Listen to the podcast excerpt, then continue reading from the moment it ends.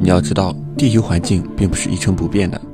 二十亿年前的地球生物穿越到现代，完全适应不了；现代人类穿越到二十亿年前的地球，也活不了半个小时。早期地球上的氧气含量特别低，只有现在的百分之一不到。那么是什么导致了地球演化成今天这个样子呢？其实多亏了这个东西，对，就是我们生活中最常见的蓝藻。不管是河里、井里，甚至下水道里，蓝藻都随处可见。但就是因为这个东西太过于常见了，而且几乎不太挑地方，所以它在地球演化的二十亿年里一直都没怎么变化，一直保持着这种非常原始的生活方式，而且还能活得很好。不过不要小看蓝藻。就是因为它太多了，所以地球上如今的富氧环境，就是蓝藻花了将近十五亿年的时间一手改造的，并且还顺带消灭了地球上百分之九十九点五的厌氧生物，妥妥的生化杀手。二十亿年前，原核生物的一次突变，演化出了蓝藻细菌。这家伙的技能不一般，靠晒太阳就能吃饱饭。虽然这技能在现代植物上很常见，但根据内共生学说，植物细胞中的叶绿体。很可能就是蓝藻细菌演化的。原核细胞吃了蓝藻细菌，演化成了真核细胞，才有了现在的植物。如果不太明白的话，可以看看我们上一期的视频。和蓝藻细菌同一时期的古生物，习惯的是缺氧的环境，但蓝藻细菌的出现成了他们的灭顶之灾。试想一下，晒太阳就能吃饱饭，过日子也不太挑地方，有水就行，这就让早期海洋的浅滩上成了蓝藻的天堂。蓝藻细菌在早期地球上没有任何天敌。通过大量复制繁衍，在大约二十四亿年前呈现爆发式增长，地球大气中的氧气浓度也急剧增加，这就导致了地球上习惯了低氧环境的生物开始了大规模的灭绝事件。根据科学家的估算，百分之九十九点五的生物都没能逃过这次环境变化。但是大量生物的灭绝，又让海洋中的大量氧气被消耗，从而导致了海洋处在缺氧状态。这种情况一直持续了将近十五亿年的时间，直到大约六亿年前，才让地球上的氧气环境。恢复到了二十四亿年前的状态。也正是因为这次氧气含量的增高，让海洋中真正出现了现代动植物的祖先。这就是我们接下来要讲的显生宙时期。何为显生宙？就是地球上出现了能够明显看得到的生物。显生宙早期的生物要比之前的生物大了将近一百多万倍。以前都是微生物，现在有些小鱼小虾的大小了。当然，二十一世纪的今天也属于显生宙。五点四亿年前，整个地球生态发生了明显的变化。有一种说法是，银河系中的超新星爆发，宇宙射线扫到了地球上，加上氧气含量快速增加，造成了地球环境的巨大变化，也加速了新物种的基因突变。这就是地球生物史上最为重要的一章——寒武纪生物大爆发。这个时期的生物产生了巨大的变化，首先是变大了，然后种类也变多了，再也不是之前那种需要显微镜看到的单细胞微生物。海水在这个阶段也发生了重要的变化，大陆板块的不断运动。让地球表面不断升温，土地养分也一直在增加。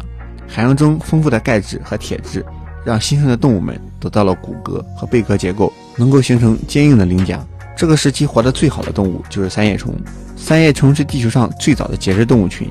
寒武纪时期，地球上产生了各种各样的三叶虫种类，它们以浮游生物为食，有些甚至慢慢进化，迁徙到了陆地上。早期动物貌似生活的都比较安逸，个头也比较大。现在发现的最大的三叶石化石达到了四十五厘米的长度，不过和蓝藻相比，三叶虫还是嫩了点。在海洋的历史中，它们只演化了二点七亿年。除了常见的三叶虫，也有一些不常见的有爪动物，有触手的软体动物，长相奇特的虾类。和它们一样，寒武纪初期的大多动物都还生存在海洋里，但其实它们基本上都不会游泳，而是成天待在海底或者靠近海洋的地方。地球上的生态无时无刻不在发生变化。海洋盐度下降，臭氧层逐渐形成，吸收掉了太阳的紫外辐射，不需要海水保护的动物们，很多都慢慢迁徙到了陆地上。其实，在这个时期，最重要的三个因素使得生物多样性进一步爆发。走上陆地的动物们形成了新的繁殖体系，加速了基因突变。藻类之所以保持了二十多亿年不变化，就是因为无性繁殖固化了自己的基因。但话又说回来，虽然有性繁殖能够增加生物的多样性，造成基因突变的可能。但也很大程度上催生出了各种具有缺陷的基因。达尔文说过：“物竞天择，适者生存。”但我觉得这句话只能对半个。能够适应环境的生物才能延续下来，而结构更为简单的原核生物也更容易一直适应地球的环境。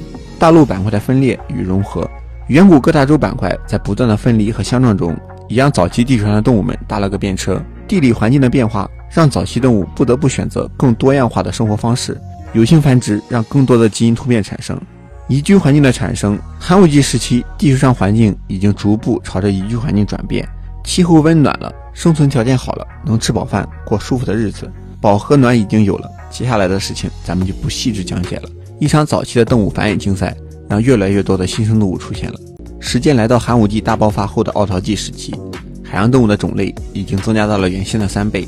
在甲壳类动物家族之后，苔藓动物大肆繁殖，它们就是海洋中的珊瑚礁。这些珊瑚礁的本身也是由蓝细菌或者掺杂着一些其他藻类和植物。它们以海洋中的小鱼和浮游动物为食，但大多能量还是靠着光合作用。然后就是无脊椎动物家族，无脊椎动物占了当时海洋动物四分之一的数量，也是一个非常庞大的家系。它们后来慢慢演化成了今天的蜗牛。最后这个家族就很重要了。它就是脊椎动物。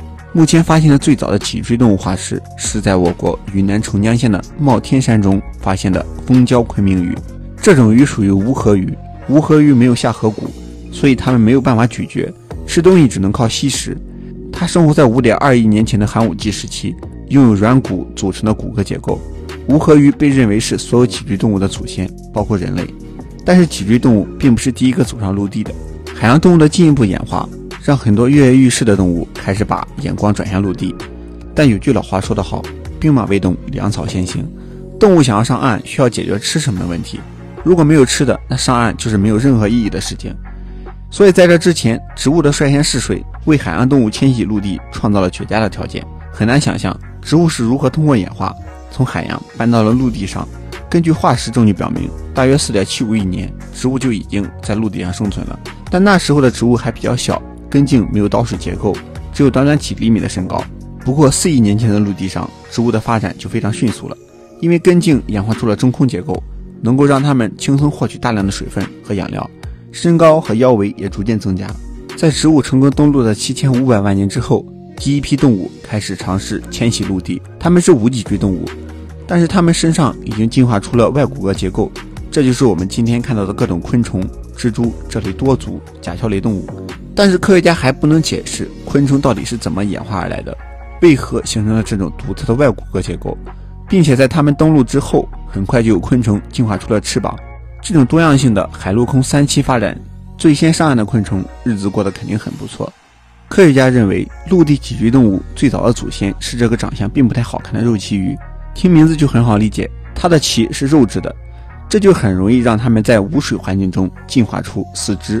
大约四点一九亿年前，肉鳍鱼首次尝试登陆，但是感觉不太好，不是很容易适应，并且交配繁殖都需要重新回到水里，这怎么办呢？没有办法，只能进化。它们的椎骨最先进化，能够支撑体重，然后头部和身体分离，进化出了脖子，能够轻松活动头部，更容易进食。四肢骨骼也开始进化，能够让它们的四条腿在陆地上爬行。但是这一过程肯定十分缓慢。